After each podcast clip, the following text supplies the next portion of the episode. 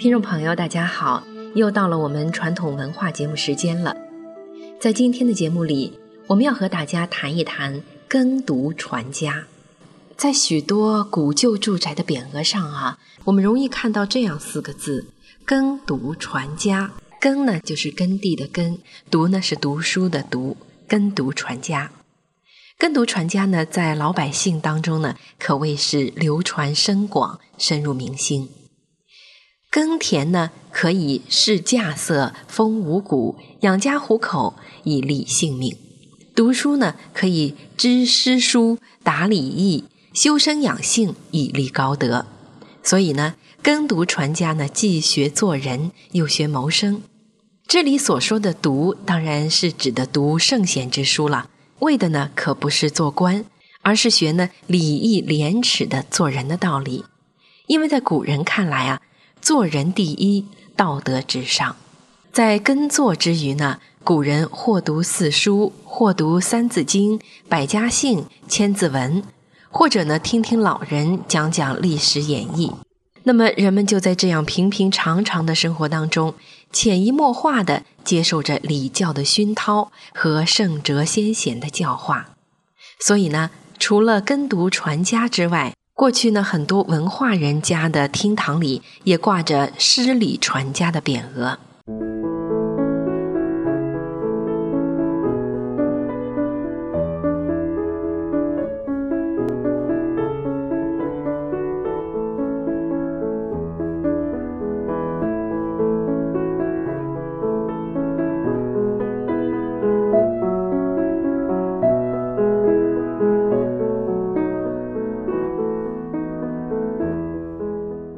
孔子呢，教子学诗学礼，历来传为美谈，被称作庭训、诗礼垂训等等。那么孔子自己的后代呢，当然是把他称作是他们家的祖训，自称呢是诗礼传家。孔子教孩子学诗学礼的故事，见于《论语记事》。呃，书上说啊，有一天，孔子呢独自站在庭院中，他的孩子孔鲤呢。迈着小步，恭敬地走过来，被孔子叫住。孔子呢问孔鲤：“学过《诗经》没有？”孔鲤回答说：“还没有。”孔子就对孔鲤说：“不学习《诗经》是无法与人交谈的。”于是呢，孔鲤就退回去，认真地学习《诗经》。后来又有一天呢，孔鲤从院里经过时，又被孔子叫住了。孔子呢又问孔鲤：“你学习了礼没有？”孔鲤说：“还没有。”孔子又教育说：“不学习礼呢，是很难立身做人的。”于是孔鲤就又退回去学习礼。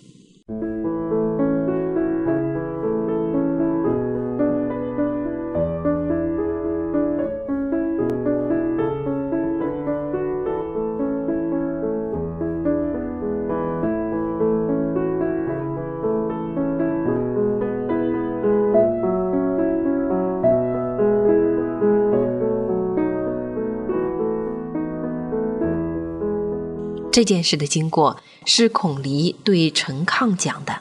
这个故事里所提到的《诗经》呢，就是由孔子删修编定而成的。孔子曾经说：“大家何不学学诗呢？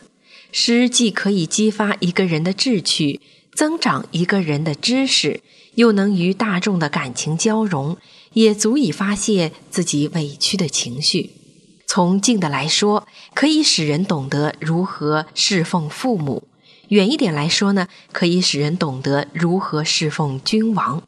另外呢，可以多多的认识草木鸟兽的名称。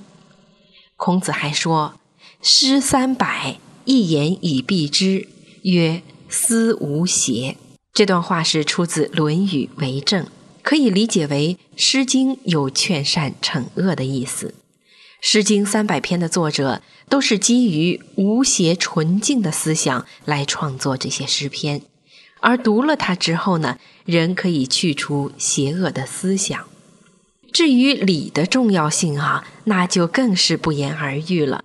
那么在以前的节目中呢，我们和大家谈到过“克己复礼”这个词，礼呢是指人人都需要遵守的行为规范、道德礼仪等等。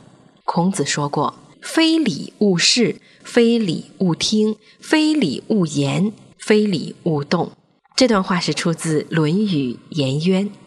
那么，礼既然具有如此重要的意义，一个不学礼、不懂礼的人，怎么能够在社会上立身处世呢？这就是“不学礼，无以立”的道理所在。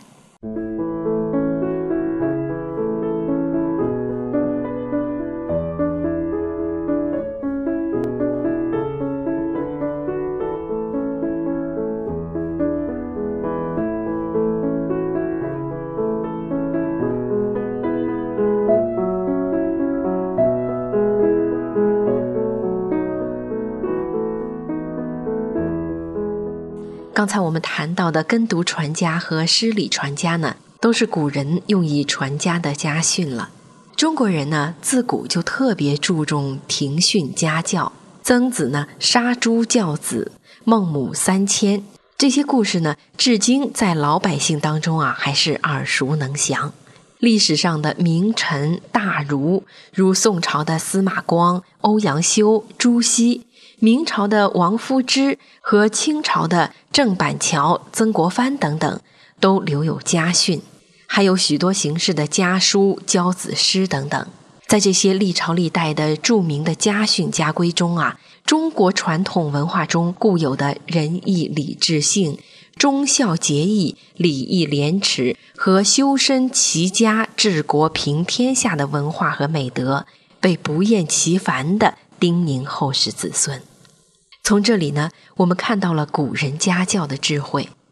如果只是把子孙教成希图前程、指望富贵的人呢？如果只是把子孙教成希图前程、指望富贵的人，结果当了官，贪赃枉法，弄到家破身亡，连累父祖，这个出了不孝子孙的这个罪过呢，可都得怪父母当初教养不对了。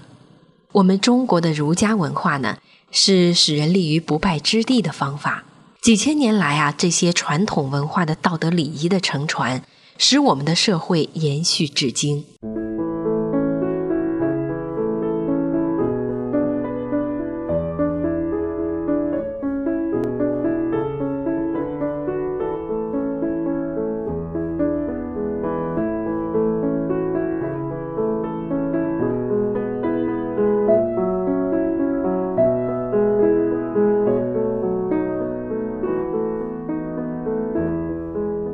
在今天的社会里，特别在当今的中国社会，大人教育孩子呢，大都希望孩子能够有好的前程，能够富贵，不要在社会上吃亏。可是如此一来，很多的孩子呢，都是只重学业成绩，只知道如何在社会上钻营，却不懂得做人的道理了。好了，听众朋友们，今天的时间呢又要到了，在这次节目中，我们谈到了古人传家的古训。